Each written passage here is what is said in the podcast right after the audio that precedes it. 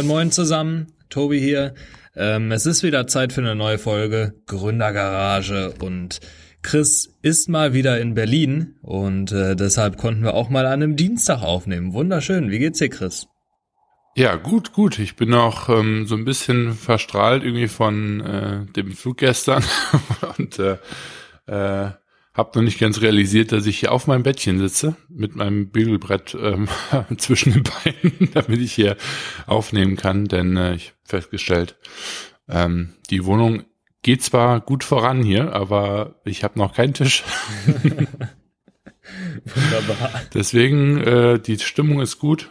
Ähm, ich bin in Berlin mal ausnahmsweise für einen Tag und ich habe mich schon gefreut. Ich dachte, yay, ich kann bis Samstag in Berlin sein und gestern Abend habe ich dann die Nachricht bekommen, dass ich morgen nach Marbella fliegen werde, was ähm, äh, auch gut ist. Jawohl. genau, Aber also Marbella also ist doch schön. Gut. Da ist vielleicht ja, das total. Wetter auch ein ich bisschen mein, besser. Ja, das Wetter in äh, Berlin ist beschissen. Ja, ja. Ähm, und ich habe vor der Haustüre direkt eine Demo. Hier haben die so einen Sitzkreis gestern Abend eröffnet auf dem Potsdamer Platz. Und, äh, der ist ein bisschen eskaliert in Größe, glaube ich. Ähm, und ähm, das haben sie noch nicht so ganz weggeräumt. Also schon echt der Wahnsinn. Hier steht bestimmt 15 Mannschaftswagen ähm, von der von der Polizei. Die haben echt den ganzen Platz abgeriegelt. Aber ja, das ist so meine neue Heimatsituation hier. Wie sieht's bei dir aus? Alles beim Alten bei mir. Ähm, bin wieder fit, eigentlich ziemlich. Bis auf, dass ich heute Nacht nicht so viel Schlaf hatte und noch nicht gefrühstückt habe. Äh, ganz wichtig. Aber hm. sonst, sonst alles sehr gut, wie immer. Ich freue mich ja. ähm, aufs Wochenende. Da wird ein bisschen Wellness betrieben. Ähm, hatte ich auch sehr, sehr, lange cool. nicht mehr. Ja. Ähm, Was macht ihr da? Wir gehen ins Dorint Hotel für ja. eine Nacht. War ein Geburtstagsgeschenk. Und ähm, genau, dann mit Sauna, Wellnessbereich, Essen, alles Mögliche. Geil. das, das hört sich gut an. Du Tobi, weißt du, was das für eine Folge ist? Nein. es ist eine Special-Folge. es ist eine Special-Folge. Warum das denn? Genau, wir haben ja gesagt, wir wollen äh, mal wieder so eine äh, Joker-Folge aufnehmen die wir raushauen können, wenn, wenn man Notermann ist. Oh yes. Genau, und das machen wir hiermit. Das machen wir hiermit. Ähm, da in letzter Zeit immer so viel Stress war, haben wir gedacht, ähm, wir versuchen es mal irgendwie, wenn wir ein bisschen Puffer haben, noch eine zusätzliche Folge aufzunehmen.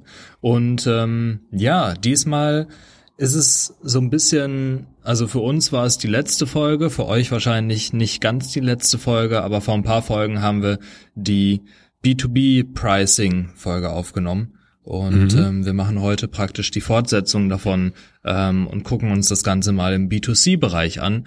Vor allem, weil Chris da ja äh, einige Erfahrungen jetzt schon gesammelt hat mit den neuen Kunden auch, ne? Genau, wir haben uns gedacht, die meisten unserer Hörer sind wahrscheinlich entweder selbstständig auf dem Weg zur Selbstständigkeit oder eben ähm, gerade dabei, etwas zu gründen. Und ähm, wenn dann eben gegründet wird ähm, und man vielleicht auch ein Produkt verkaufen will, später lass es jetzt mal E-Commerce sein, was wahrscheinlich viele machen werden, neben äh, auch Software meinetwegen, ähm, haben wir uns gedacht, ähm, ja, sprechen wir heute mal ein bisschen darüber, wie ich eigentlich ein Produkt äh, bepreisen kann, bepreisen will. Ähm, und jetzt gerade, wo ich darüber nachdenke, ähm, fallen mir auch schon wieder tausend Möglichkeiten ein, denn es kommt auch da wieder sehr auf ähm, die Produktsparte, glaube ich, an, weil ich selber befinde mich ja nur in einer. Ne? Mhm, ja, auf jeden Fall. Aber was fällt dir denn da so ein? So, was mhm. wäre das Erste, was dir einfällt? Also ich, was ich eigentlich mache bei all unseren Projekten, jetzt zum Beispiel in der Fashion Tech Group, ist so ein Stück weit, dass ich mir die äh, COX-Preise nehme, sprich die Cost of Goods Sold.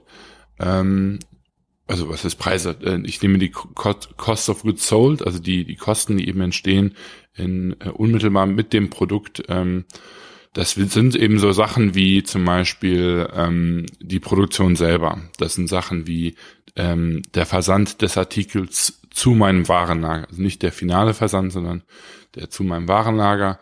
Ähm, also das sind eigentlich alle Kosten, die ich direkt auf einen Artikel beziehen kann. Also wenn ich jetzt zum Beispiel eine, eine coole Verpackung mache für einen Artikel, äh, Artikel, weil ich irgendwie möchte, dass er eine schöne Verkaufsverpackung hat, dann kann ich die ja auch gut per, äh, per Artikel berechnen und habe das mhm. dementsprechend mhm. auch mit drin.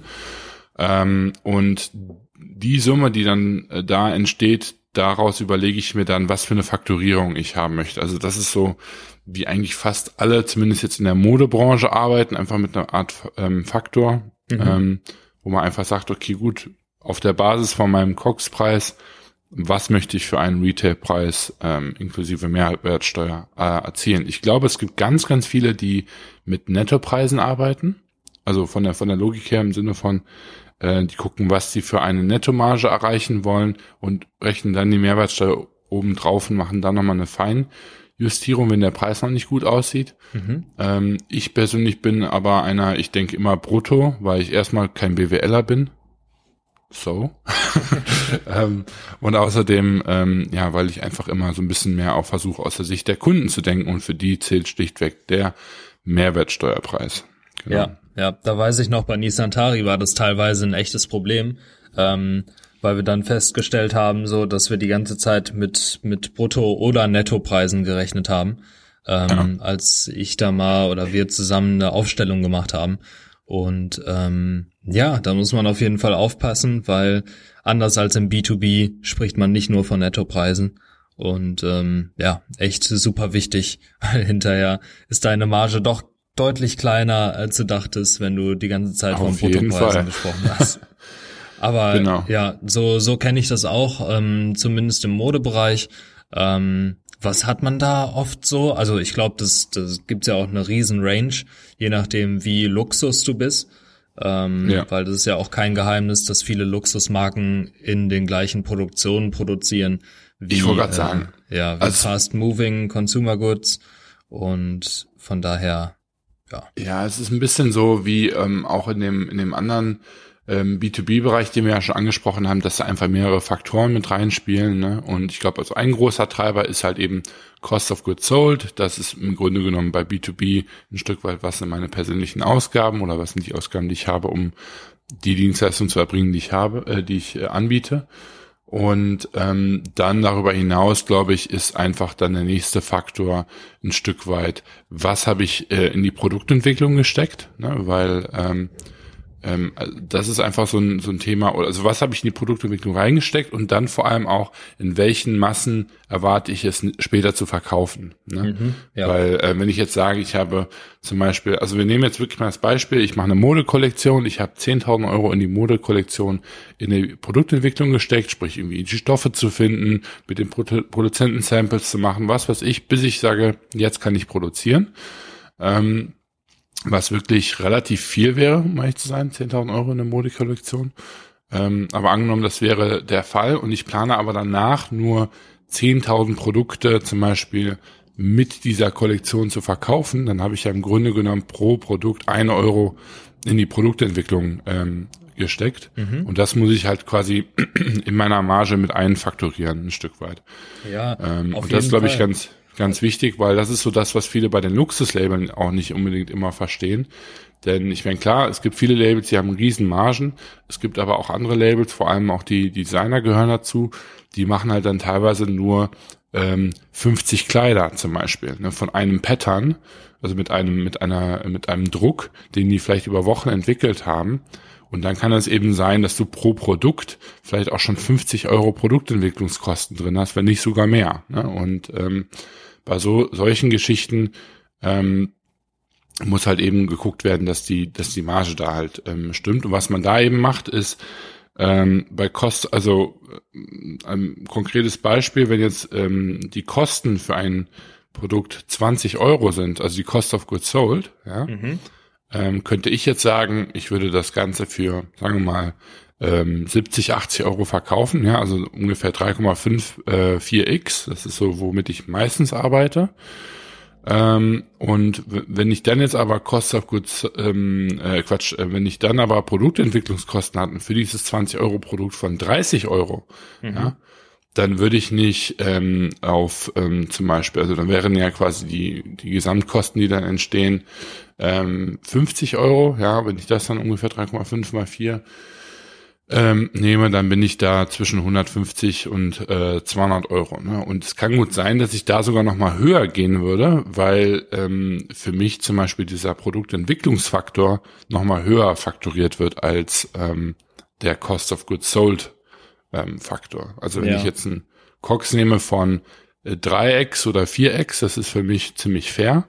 Ähm, Produktentwicklungsfaktor jedoch würde ich dann noch mal mit irgendwie einen ähm, 10x zum Beispiel vielleicht drauflegen, ähm, ne? weil es ist schon sehr hoch, wenn man 50 Euro in das Produkt reingesteckt hat. Ja, das ist äh, nur Fall. an Produktentwicklung. Ja, ja, klar. Ähm, das, das ist ja auch mega wichtig, nicht nur im Fashion-Bereich, sondern halt auch bei, bei Software und so, ne? Genau, deswegen ja. bin ich da gerade auch eingegangen wegen Masse, weil bei Software hast ja. du das ja auch. Da kann es sein, dass du gegebenenfalls ein paar hunderttausend Euro ähm, in die Produktentwicklung steckst. Nur da musst du dann halt eben auch schauen, ähm, ist diese Software potenziell dann eben auch vielleicht für Hunderttausende von Kunden oder halt wirklich dann nur für einen ganz kleinen Bereich, weil dann, klar, muss das Produkt auch irgendwie ähm, teuer werden. Das ist ja auch so eins der Themen, warum diese CAD ähm, zum Beispiel relativ viel ähm, Geld kosten, das liegt einfach schlichtweg daran, dass die nicht Millionen von Kunden haben werden, so wie Netflix, ähm, sondern dass die vielleicht nur 100.000 erreichen werden in der Spitze, ne, weil das auch eher ein B2B-Produkt irgendwo ist. Ne? Mhm. Ja, auf jeden Fall. Ähm, das heißt, da kann man sich eigentlich auch Gedanken machen, wie viel Kunden kriege ich denn pro Monat und ähm, wie teuer muss dann mein Produkt sein, damit ich zumindest meine Kosten gedeckt habe, beziehungsweise dann eben auch Profite rausschlagen kann. Genau, ja. Also das ist eigentlich der, der äh, Faktor Nummer zwei. Und dann, klar, wie du eben angesprochen hast, was dann auch immer mit reinzählt, ist natürlich ganz klar, ähm, wie will ich meine Marke positionieren, ne? was für eine Strategie fahre ich. Also mhm. das ist dann für mich so ein Stück weit Markenpositionierung und vor allem aber auch Geschäftsmodell, ne? weil ähm, mittlerweile, das finde ich ganz, ganz cool eigentlich auch im Modebereich, ist, gibt es da ja etliche Geschäftsmodelle und auch wenn man, wenn ein Produkt irgendwie ziemlich hohe ähm, Cost of Goods hat und auch sogar eine hohe Produktentwicklung und trotzdem ein niedriger Preis angeboten wird, auch das geht ja. Ne? Nur äh, da muss man dann halt eben das Ganze über die Masse machen und ähm, über irgendwie clevere Marketingstrategien. Ähm, es gibt Marken, mhm. die haben zum Beispiel das ähm, Basisprodukt wie ein T-Shirt, äh, wo die gar kein Geld dran verdienen, ja, also wo die einen so attraktiven Preis anbieten, dass der Einstieg einfach in dieses Markenuniversum für den Kunden leichter wird. Ja. Ähm, und dann holen die ihre Kosten dann nachher über, über was anderes ein. Ne? Das gibt's auch bei, bei Produkten genauso. Also ähm, ich hatte letztens von dem einen Unternehmen gehört, ähm, die machen diese, diese Kinderspielfiguren, wo man dann nachher Dateien reinladen kann, ähm, die dann also bestimmte Hörbücher abspielen oder ah, sowas ja. in die Richtung. Mhm. Und da verdienen die zum Beispiel auch nichts mit dem Verkauf ähm, von den Figuren. Da machen die auch Minus mit, also weil deren Marketingausgabe und Produktion da einfach höher ist als der Verkaufspreis sondern okay. die machen dann nachher Geld damit, wenn die die, die Software beziehungsweise dann die Hörbücher für diese Figuren ähm, verkaufen. Und da mhm. haben die dann eine relativ hohe Marge drin. Mhm. Also, ah ja, verstehe. Das gibt's auch. Ja, ja, auf jeden Fall. Ähm, das, das ist halt auch interessant, ist ja ähnlich wie so ein, ja, ein bisschen wie so ein Freemium-Modell, ähm, genau, einfach ja. erstmal den Kunden so, so den Fuß in die Tür beim Kunden zu bekommen.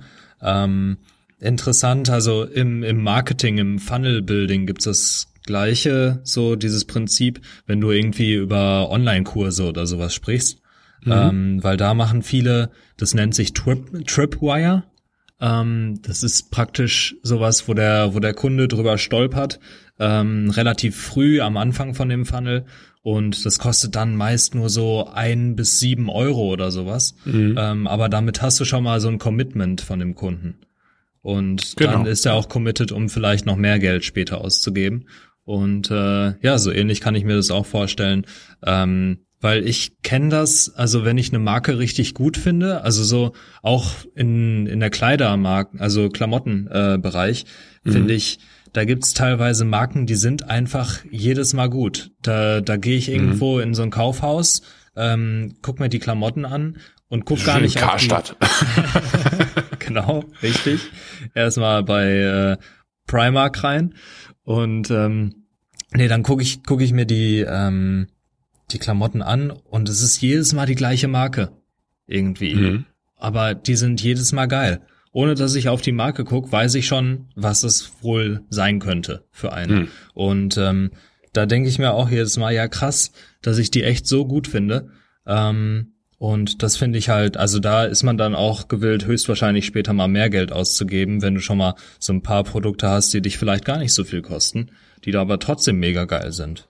Ja, ich glaube, gerade bei Typen ist das ja ähm, relativ äh, im Modebereich häufig so, dass das, sobald man wie man eine Marke gefunden hat, wo man relativ schnell dann zu einer Entscheidung kommen kann, dann äh, ist da die, die Markenloyalität auch relativ hoch. Ne? Und ich meine, das ist eben auch wirklich was, womit man ähm, dann auch bewusst spielen kann und eben schaut, ne, dass dann gewisse Sachen so viel Wert liefern und dich in diesem Universum halt drin halten, ähm, ja, dass man da einfach dann nachher irgendwie über eine andere Ecke relativ ähm, guten Gewinn machen kann. Ne? Und mhm. ähm, ich finde das ganz spannend. Also gerade im, im ich glaube, kein Bereich ist so random irgendwie im Pricing wie wahrscheinlich Mode. Ähm, und ich glaube, es gibt auch wenig Industrien, wo wirklich so viel Spielraum ist wie, wie in der Mode. Ne? Also du kannst ja wirklich, wenn man jetzt einen, den Pullover nimmt, ja, man kann von einem 3,99 Euro Pullover bei genannten Marken äh, bekommen, ne, bis hin zu dann eben wie mehreren tausend Euros. Ähm, also ja, nach oben hin eigentlich äh, Open End. Und ähm, das finde ich immer ganz spannend, ne, weil häufig die Substanz selber eigentlich sich gar nicht so sehr verändern kann. Ne? Ich meine, mhm. klar, irgendwie manchmal kann man noch irgendwie Strasssteinchen drauf machen, keine Ahnung.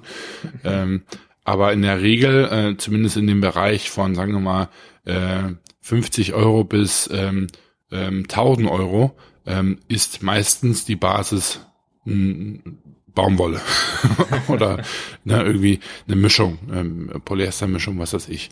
Und ähm, das finde ich ganz spannend, weil das sagt ja darüber aus, dass dieser eine Faktor, der zwar sehr wichtig ist, dieser Cost of Goods ähm, äh, Faktor, ähm, bei vielen Marken häufig ähm, nicht so wichtig ist, oder vielmehr eine, eine Grundbasis ist. Ne? Also so nach dem Motto, das muss ich mindestens verlangen, damit ich Cost of Goods ähm, wieder reinhole. Und alles andere ist dann mein Ermessen. Ne? Ja, ja, genau. Und ich glaube, das ist, äh, glaube ich, auch das Wichtige, dass man sagt, okay, vielleicht ist Cost of Goods gar nicht mal so sehr ein Faktor, sondern vielmehr eigentlich die Basis. Und dann guckt man halt eben, was braucht man oben drauf. Ne? Ja, eben. Also ich glaube, deshalb ist der Modemarkt auch ziemlich spannend, weil du kannst also mit Positionierung geht halt so viel. Ne? Mhm. Und ähm, ich finde es so krass, dass zum Beispiel diese ganzen Luxusmodemarken wie Louis Vuitton und so, dass die echt so viel Umsatz machen, weil ja. ich denke mir immer, das, das kauft doch keiner oder so. Also mittlerweile denke ich da auch anders, aber ähm, früher habe ich mir gedacht, das, das würde ich mir niemals kaufen, auch weil ich es vom Look gar nicht so cool finde. Und die mhm. machen Milliarden von Umsatz. Das sind so Riesenkonzerne, ähm, die dahinter stecken. Und das finde ich immer echt spannend, dass es doch so krass geht. Also ich glaube, bei, bei Louis Vuitton kaufen nicht weniger Leute ein als zum Beispiel, weiß ich nicht, bei einer anderen Marke, die deutlich günstiger ist. Ähm, vielleicht jetzt nicht H&M, aber anderen Marken, die vielleicht jetzt ähnlich bekannt sind auch. Ähm, das ist, das ist der Hammer, wie, wie gut die das hinkriegen, eben sich zu positionieren und ich glaube, damit kannst du super viel regeln. Ja, es ist vor allem da in dem Markt halt spannend, weil es einfach drei, vier größere Modegruppen gibt, die einfach zum einen einen Großteil von dem Markt beherrschen. Ähm, ne, also wenn man jetzt mal die Inditex-Gruppe nimmt, wo auch ja äh, Zara zum Beispiel zugehört, Massimo Dutti und Co. Ähm, und dann auch die äh, die LVMH äh, äh, Gruppe, ne, ähm, also Louis Vuitton im Grunde genommen, wo ja auch jetzt seit neuestem Remover zugehört. Mhm. Ähm, und ähm, wenn man die, sich die Gruppen anschaut, ist eigentlich auch ganz interessant, was man auch im, ähm, im Modemarkt sieht, und das ist ultimativ bestimmt, dass eben auch irgendwo das Pricing ist, dass man eine ganz, ganz krasse Marktsegmentierung momentan auch hat. Ne? Also ja. ähm, jede Gruppe versucht eigentlich in jedem Markt vertreten zu sein. Ne? Mhm. Also eine Inditex-Gruppe, die hat ein Zara für den für den äh, Mass Consumer Fast Fashion Markt, ne? die haben eine ein COS haben die für ne, den etwas bedachteren äh, Premium-Kunden, der bereit ist, auch mal einen Euro mehr auszugeben. Ne, dann haben die Massimo Dutti für die Bespoke-Herren, die gerne aus Italien wären. Ne? ähm, und, und, und dann geht das immer so weiter. Ne? Also die versuchen da ganz verschiedene äh, Segmente abzudecken und was äh, mittlerweile immer mehr Marken fe einfach feststellen, ist, dass äh, One, One Brand Fits All, dass das Konzept eigentlich nicht mehr so gut funktioniert. Ne? Ja. Ähm, und dementsprechend ähm, gibt es da wirklich sogar auch Marken, die ähm, da relativ ähm, schnell sogar auch wirklich ganz klar kommunizieren, dass es eben mehrere Untermarken gibt, um dann die Kunden dann zumindest in diesem Gruppenuniversum zu behalten. Wer das witzigerweise schon vor ganz langer Zeit gemacht hat, ist ja Vero Moda und Jack und Jones. Ich weiß nicht, ob du dich noch an die erinnern kannst, aber die hatten dieses Konzept ja von vornherein so ein bisschen, wo man gesagt hat, Vero Moda ist äh, Frauen, ne, Jack and Jones ist Männer. Mhm. Ähm, und das fand ich eigentlich ganz witzig. Und meistens haben die sich ja auch die Stores dann sogar geteilt. Ne? Ja, Dass genau. irgendwie unteres Level ein Vero Moda war und oben drüber dann äh, Jack and Jones. Das Konzept fand ich eigentlich schon immer ziemlich witzig, ähm, mhm. Weil auch allein schon von der Brandsprache her äh, sind die wirklich echt sehr unterschiedlich mhm. äh, und viel besser äh, zu dem jeweiligen Markt äh, ausgerichtet. Ähm, ja, und das un, äh, das ultimativ äh, spiegelt sich natürlich dann auch immer in den in den Preisen wieder. Und ähm, ja, das finde ich äh, ziemlich äh, spannend zu, zu beobachten. Ähm, gleichzeitig muss ich aber auch sagen, ähm, finde ich momentan die Bewegung einfach sehr schön zu sehen, wie viele Marken ähm, jetzt für sich entdecken, dass dieses Pricing nochmal ein Geschäftsmodell selber sein kann. Also nehmen wir jetzt mal das Beispiel ähm, Everlane aus den USA, die halt eben sagen, okay, wir machen dieses Direct-to-Consumer-Modell, wo wir eben sagen, wir ähm, schalten, schalten Retail aus und wir versuchen die Produkte möglichst günstig und für eine möglichst geringe Marge ähm, an den Endkunden weiterzugeben. Ne? Also die, mhm. die zeigen ja sogar auf der Webseite ganz aktiv, was für Kosten die haben und man kann sogar auch dort selber sich die Marge berechnen von diesem COX, was ich eben genannt habe, auf den Endverbraucherpreis. Und das ist häufig, ich habe das mal irgendwie gemittelt, das ist zwischen 1,7 und 2,4 ähm, ähm, haben die dort ihre Margen je nach äh, Produkt, was unheimlich niedrig ist. Und da kann man dann einfach sagen, das kriegt man nur über Masse hin. Ne? Also da, ja. da reicht es nicht, wenn du 10.000 Produkte im Monat verkaufst, da musst du eigentlich mindestens 100.000 Produkte verkaufen. Also es ist so ein bisschen das ähm, Konzept von, von anderen, sage ich mal, äh, billigeren Marken da draußen, äh, ich will jetzt keine Namen nennen, ähm, nur halt eben mit dem Unterschied, dass die Herstellung da um einiges besser ist und auch die ganze Supply Chain um, um, um, um ein Vielfaches transparenter ist. Ne? Ja. Und das finde ich sehr spannend. Also, ja, auf jeden Fall. Ich glaube, hier kann man festhalten, dass man echt viel mit Positionierung machen kann und auch muss, weil du musst dir ganz klar sein, glaube ich, wer ist dein Kunde. Ähm, und ich glaube, da besteht auch die meiste Innovationsmöglichkeit. Ne? Also angenommen, ihr seid jetzt wirklich ein Gründer, der sagt, ich möchte ähm, eine neue, ähm, keine Ahnung, eine neue Spielekonsole herausbringen. Äh, ne? Mhm. Ähm, es gibt einfach nur so viel, weil wie die Spielekonsole halt eben anders ist im Vergleich zu Referenzprodukten und da ist eigentlich Positionierung und vor allem das Geschäftsmodell, wie bringe ich das ähm, Produkt an den Kunden und dann ultimativ auch das Pricing ähm, am wichtigsten eigentlich. Ne? Neben jetzt einfach nur die Rechnung zu machen, hier, ich habe meinen Cox, ich mache, ich habe hier die Entwicklung, mache hier 3x drauf und fertig. Ne? Also mhm. das ähm, ist immer eine Basis, aber ich glaube, ähm, dass Marke, ähm, Brandpositionierung da weitaus wichtiger irgendwo ist. Ne? Auf jeden Fall. Und gleichzeitig kann man sich ja auch schon im Markt umgucken, ähm, wen gibt's denn, wen ich schon cool finde als ja, Marke. Genau. Ähm, ja. Wie preisen die sich? Und dann, ich meine, es ist ja klar, dass zum Beispiel ein Pullover für 100 Euro ähm, eine andere Zielgruppe hat als ein Pullover für 40 oder 30 Euro. Ähm, und dass man da einfach guckt, okay, welche Marken gibt es schon, ähm, wo möchte ich mich da ganz gern einreihen und wie kann ich mhm. mich dann eben von denen auch noch ein bisschen absetzen, ähm, dass ich die jetzt nicht kopiere, aber dass ich, dass ich eben so ein Alleinstellungsmerkmal habe und ähm, kann ich dann eventuell noch ein bisschen am Preis schrauben, vielleicht weil mein Alleinstellungsmerkmal mega gut ist. Ja. Ähm, zum Beispiel sowas wie Nachhaltigkeit oder ähm, irgendwie nur, nur im bestimmten Bereich produziert, nur in Deutschland produziert oder sonst was. Ja. Ja, das war ja immer mein. Äh, Ansonsten mein, hast du noch eine Idee, wie man das noch macht? Mm, also ich meine, mein, was ich mir auch, also ich habe auch mal ganz viel mit Referenzen oder Beispielen gearbeitet, dass ich einfach gesagt habe, okay, ich möchte, keine Ahnung, das Chanel in Grün machen, so ne, also keine Ahnung, eine Premium-Luxusmarke ähm, in, keine Ahnung, crazy nachhaltig und dann Direct to Consumer oder sowas, ne, also ja. dass man da einfach verschiedene Konzepte miteinander ähm, verknüpft und dadurch so ein bisschen die die Preisinnovation oder Uniqueness auch irgendwo ähm, ähm, schafft. Ähm, aber es ist wirklich ganz cool, weil ich meine, auch bei, bei uns in der, in der Fashion Tech Group, wenn ich darüber nachdenke, ich habe auch immer zum, zum Björn gesagt, dass es für mich einfach wichtig ist, dass wir neben verschiedenen Produkten, verschiedenen Brand-DNAs vor allem auch verschiedene Geschäftsmodelle irgendwo innerhalb dieser Marken fahren können, mhm. weil ich das eigentlich, ich finde dieses Gruppenkonzept, ne, wie das ein, eine Louis Vuitton-Gruppe macht, eigentlich ziemlich äh, cool, weil es gibt einem zum einen sehr viel äh, Expo, ähm, also Experimentierfreiheit ne, mhm. in, in verschiedenen Segmenten ähm, und zum anderen äh, ja sichert einen das auch ganz gut ab, ne, weil man eben sich da also es ist so ein Stück weit wirklich fast wie so eine, eine Risikodiversifizierung, ne, dass man einfach versucht, äh, da ähm, verschiedene Kanäle zu bespielen und eben, wenn ein Kanal, Kanal irgendwie absterben sollte oder einer geringer wird und einer größer wird, kann man dann da innerhalb dieser Gruppe sehr gut ähm, dann irgendwie ajustieren und das finde ich ziemlich ähm, ziemlich cool und mhm. ähm, da versuchen wir auch wirklich zu gucken okay wir haben irgendwie einen so ein Direct to Consumer Marke wo wir wirklich sagen hier wollen wir nicht die 150 Millionen mitmachen das ist wirklich einfach ein sehr value-drivenes äh, Modell, wo wir sagen, hier wollen wir, wenn überhaupt, was über Masse verdienen.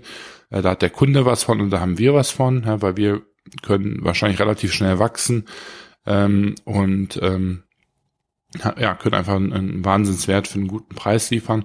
Und dann haben wir aber auch andere Produkte wo, äh, oder Marken, wo wir eben ganz aktiv sagen, hier wollen wir äh, wirklich Premium oder Luxus sein. Hier wollen wir das aktiv so ein bisschen limitieren. Hier haben wir sehr viel Zeit reingesteckt, auch häufig äh, in die Sachen. Da sind wir große Risiken eingegangen und das bepreisen wir dann auch natürlich dementsprechend. Ne? Und klar mhm. machen wir da natürlich dann auch eine, eine, eine hohe Marge. Ähm, nun muss ich aber auch immer äh, eben sagen, ähm, also es gibt eigentlich relativ wenig Marken da draußen. Äh, gut, jetzt lehne ich mich sehr weit aus dem Fenster, aber ich würde jetzt einfach mal behaupten, dass generell erstmal hinter einer hohen Marge nichts Schlechtes steckt. Ähm, also auch aus der Konsumentensicht finde ich das per se nicht schlimm. Das mhm. Einzige, was ich eben nicht mag, ist, wenn mit einer hohen, hohen Marge trotzdem unter schlechten Bedingungen produziert wird. Das kann ich einfach nicht ab. Ähm, da sollte man sehr vorsichtig sein. Aber ich finde, wenn man vernünftige Produktionsbedingungen hat, wenn man ein vernünftiges Unternehmen aufbaut und sich einfach dazu entscheidet, einen hohen Preis zu verlangen und damit auch einen hohen Gewinn macht und wie auch immer man das dann nachher rechtfertigt, finde ich das zum Beispiel völlig fein, weil da kann der Konsument aktiv entscheiden, ob er gewillt ist, für das Produkt diesen Preis zu bezahlen. Mhm. Ne?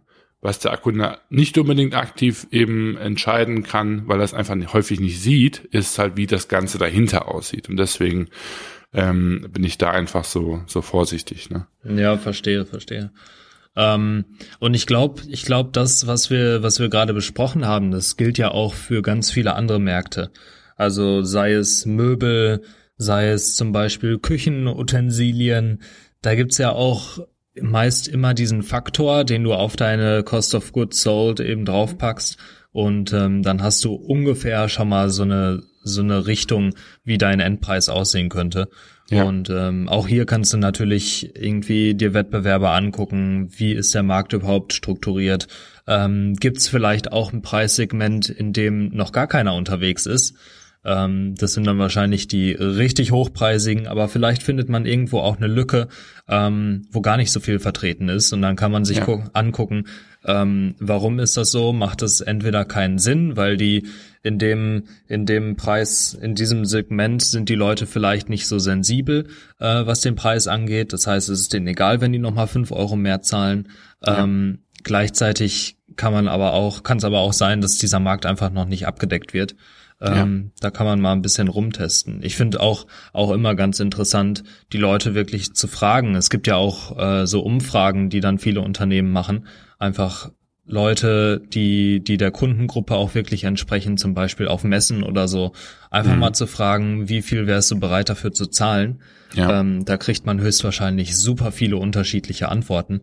Aber vielleicht kann man das irgendwie auswerten und dann so ein, so ein Mittelding finden. Gerade wenn man, ich sag mal, ansatzweise eine Innovation, glaube ich, hat, ähm, ja. wo es jetzt noch keinen richtigen Preis für gibt. Ja, ich glaube, eine, äh, eine Sache, die mir jetzt gerade noch eingefallen ist, die auch sehr wichtig ist, vor allem im E-Commerce-Bereich, ist das Thema ähm, Shipping-Kosten ne? und, und Fulfillment, ja. weil ähm, da muss man natürlich auch mal so ein Stück weit gucken, ähm, ist das was, was ich komplett den Kunden bezahlen lasse oder ist das was, was ich irgendwie selber mit subventioniere? Und wenn dem so ist, muss ich das eben, wie gesagt, dann auch direkt wieder einberechnen.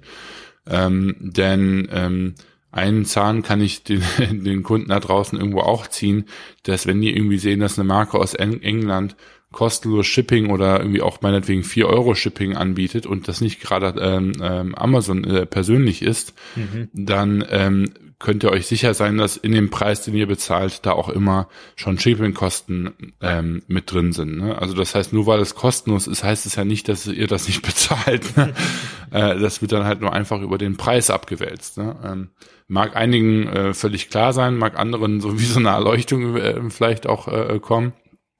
Aber ich finde, das ist immer auch ein wichtiges Thema, weil auch da mussten wir zum Beispiel auch schon bei der normalen Vergangenheit einfach überlegen, okay, wie machen wir das? Ne?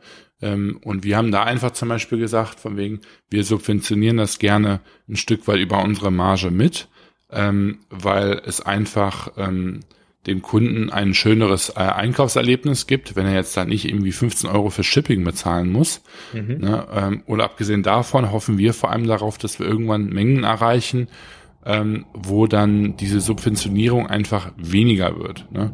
Mhm. Ähm, und das ist nämlich auch so ein Ding, also ich unterscheide da auch nochmal zwischen Subventionierung und ähm, ein Stück weit Marge erhöhen oder nicht Marge erhöhen, aber im, im Grunde genommen Marge gleich halten, weil für mich heißt Subventionierung eine Marge im Kopf haben und die aktiv quasi ähm, ähm, etwas zu reduzieren, indem man sagt, lass uns erstmal diesen Hit eingehen, bis wir die Mengen erreichen und dann die ma eigentliche Marge haben mhm. und eben dem Faktor, dass man einfach in Anführungsstrichen relativ kalt sagt, okay, wenn ich anstatt 15 Euro Cox ähm, 19 Euro Cox habe, weil ich irgendwie sage, ich mach, äh, nehme was mit von dem Shipping mit auf, und fakturiere dann, dann ist natürlich auch der, der Preis höher. Ne? Also das mag jetzt für viele irgendwie dasselbe sein, aber da finde ich, allein schon mental muss man schon irgendwo eine Unterscheidung äh, machen, ähm, mhm. weil das irgendwo auch die, die Strategie natürlich beeinflusst. Ne? Ja, kann ich verstehen. Ähm, ich finde auch, also das, das kann man vielleicht auch mal kurz erwähnen, dass sich halt nicht jedes Produkt fürs E-Commerce eignet. Mhm. Ähm, ich habe jetzt auch einen Kunden, da kostet das Produkt durchschnittlich oder das, das kleinste, was es so gibt, sechs Euro. Und ja, wenn ja. du da überlegst mit Shippingkosten und so, äh, ja. Produktionskosten, da sind die meist schon irgendwie bei fünf Euro Kosten oder so, allein für Fulfillment und sowas. Ähm, das ist halt, das ist halt dann schwierig, teilweise sowas online zu verkaufen. Vor allem. Ich glaube, da hast du überall einen schwierigen Stand, selbst offline. ja, das stimmt. Ja, ja, ja, ja, wahrscheinlich schon. Ähm, je nachdem, wie dann deine Produktionskosten sind. Ne? Aber. Das, das ist schon nicht ohne. Ähm, und von daher, da sollte man sich dann vielleicht auch Gedanken machen. Was ich ja immer echt spannend finde, ist sowas wie zum Beispiel, du bist jetzt Spotify und musst dann mhm. deinen Preis festlegen. Ich glaube, auch da gilt dann zum einen natürlich ähm, irgendwie mit einer fiktiven Anzahl an Kunden zu ja. rechnen, die du hast, äh, damit du deine, deine Kosten da decken kannst. Aber ich glaube, auch hier wurden bestimmt so viele Umfragen gemacht, ähm, um die, um die Sensibilität der Leute einfach mal rauszufinden. Wie ja. viel würdet ihr zahlen im Monat für so einen Service? Ähm, ja. Bestimmt auch bei Amazon Prime und sowas. Das, da bin ich mir ziemlich sicher, dass da über Umfragen viel, viel gearbeitet wurde. Also ich muss auch sagen, das ist auch so ein Geschäftsmodell, ne? Da kannst du entweder richtig groß gewinnen oder also wirklich, der Schuss geht so nach hinten los, ne? Äh, ja. dass, äh, also, weil ich denke mal, dass auch bei also Spotify, Netflix, ne, also all diese ganzen ähm, Abo-Modelle, weil das ist ja eine reine Mischkalkulation. Ne? Also es ist mhm. ein bisschen wie halt irgendwie eine Fitnessclub-Mitgliedschaft. Ne? Du zahlst halt deine 30 Euro im Monat und entweder du kommst halt jeden Tag und dann bist du da wahrscheinlich, mach, kriegst du da wahrscheinlich Mehrwert raus äh, als das Fitnesscenter. Ne? Äh, auf der anderen Seite gibt's dann eben die Karteileichen, die dich dann damit wieder ausgleichen und das Ganze wieder schön profitabel machen. Ne?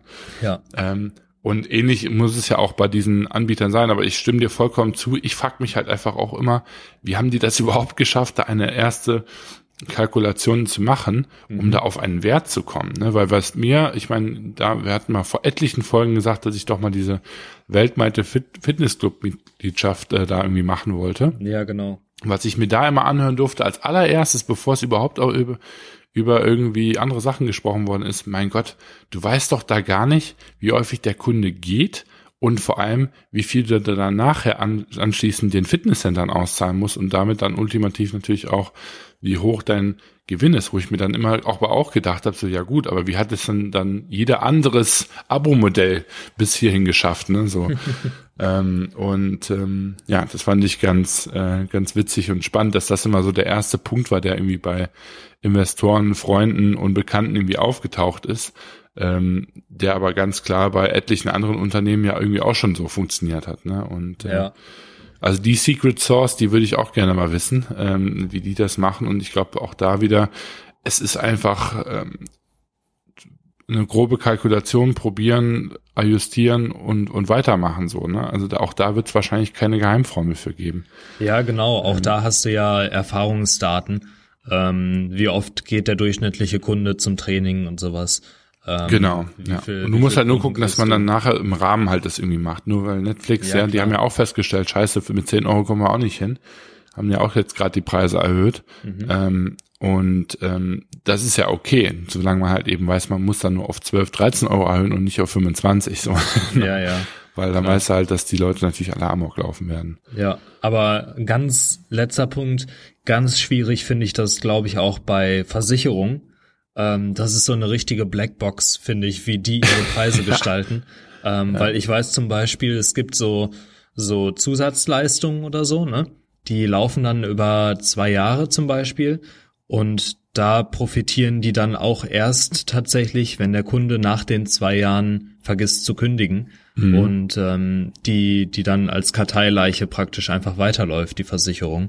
Ähm, sowas rauszufinden und mit sowas zu arbeiten. Und ich glaube, da steckt auch richtig viel Risiko drin einfach, ja. weil du erst, also du brauchst halt auch eine gewisse Anzahl an Kunden, damit du da überhaupt mal irgendwie Gewinn siehst.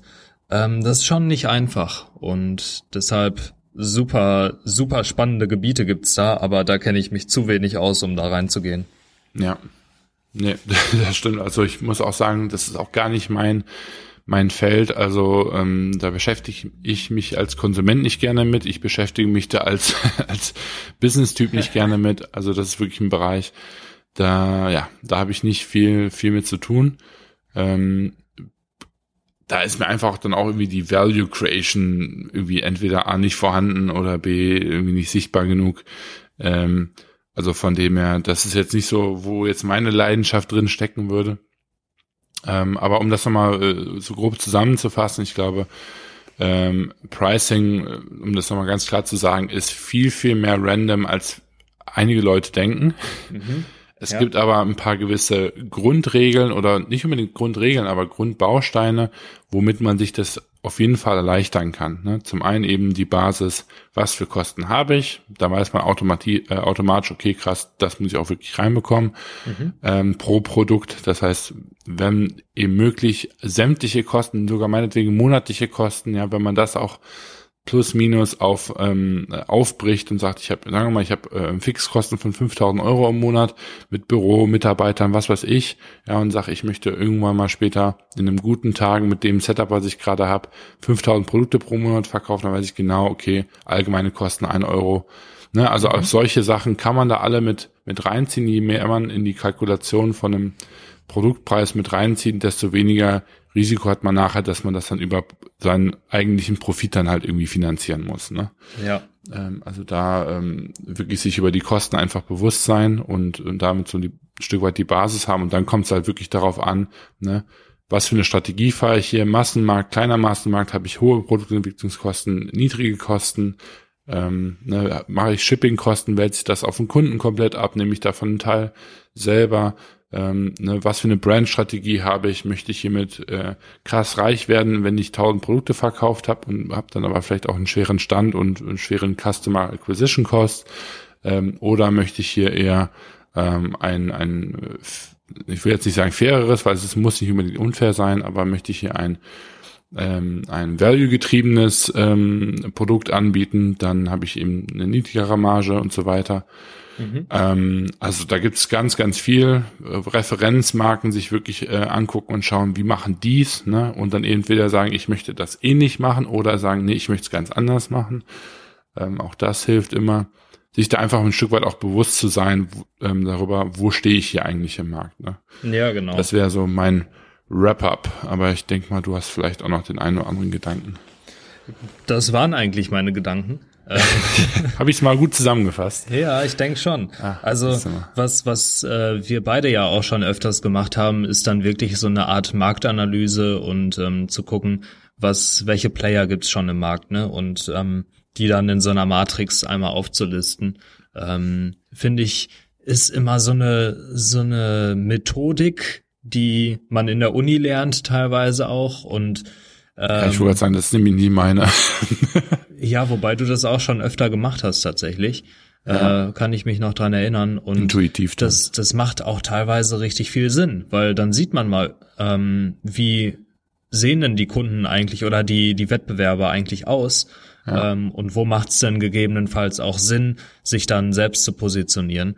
Weil teilweise, ich meine, du kannst halt zehn Wettbewerber im Kopf haben, aber wenn du die dann mal aufgeschrieben hast und dir, dir visualisiert hast, was für eine Strategie haben die eigentlich, ähm, das macht schon, macht schon viel her teilweise und dann weißt du auch, wie du dich selbst vielleicht noch mal ein bisschen abheben kannst von denen. Also kann ich nur empfehlen, ähm, kann man ja, vielleicht haben wir da mal irgendwie ein Template oder sowas, was wir hochladen können. Ich habe ja versprochen, dass bald die Website kommt. Ähm, mhm. Bin jetzt noch nicht wirklich weitergekommen, aber das wird in den nächsten paar Wochen auf jeden Fall soweit sein und dann können wir euch auch viel leichter Dateien zur Verfügung stellen. Von daher machen wir uns mal Gedanken drüber. Und ähm, ja, ich würde sagen, das war's für diese Woche. Super, bin raus. Ciao, ciao. Richtig, ich bin auch raus.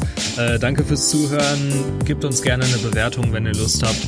Ähm, und schreibt uns auf jeden Fall auch gerne, ähm, falls ihr irgendwie Fragen habt, auf Instagram und so weiter. Ähm, wir sind immer da. Wir telefonieren auch gerne ähm, mal mit euch, wenn es irgendwie dringend ist oder so. Ähm, von daher keine Scheu. Und wir sehen uns bzw. hören uns nächste Woche wieder. Bis dann.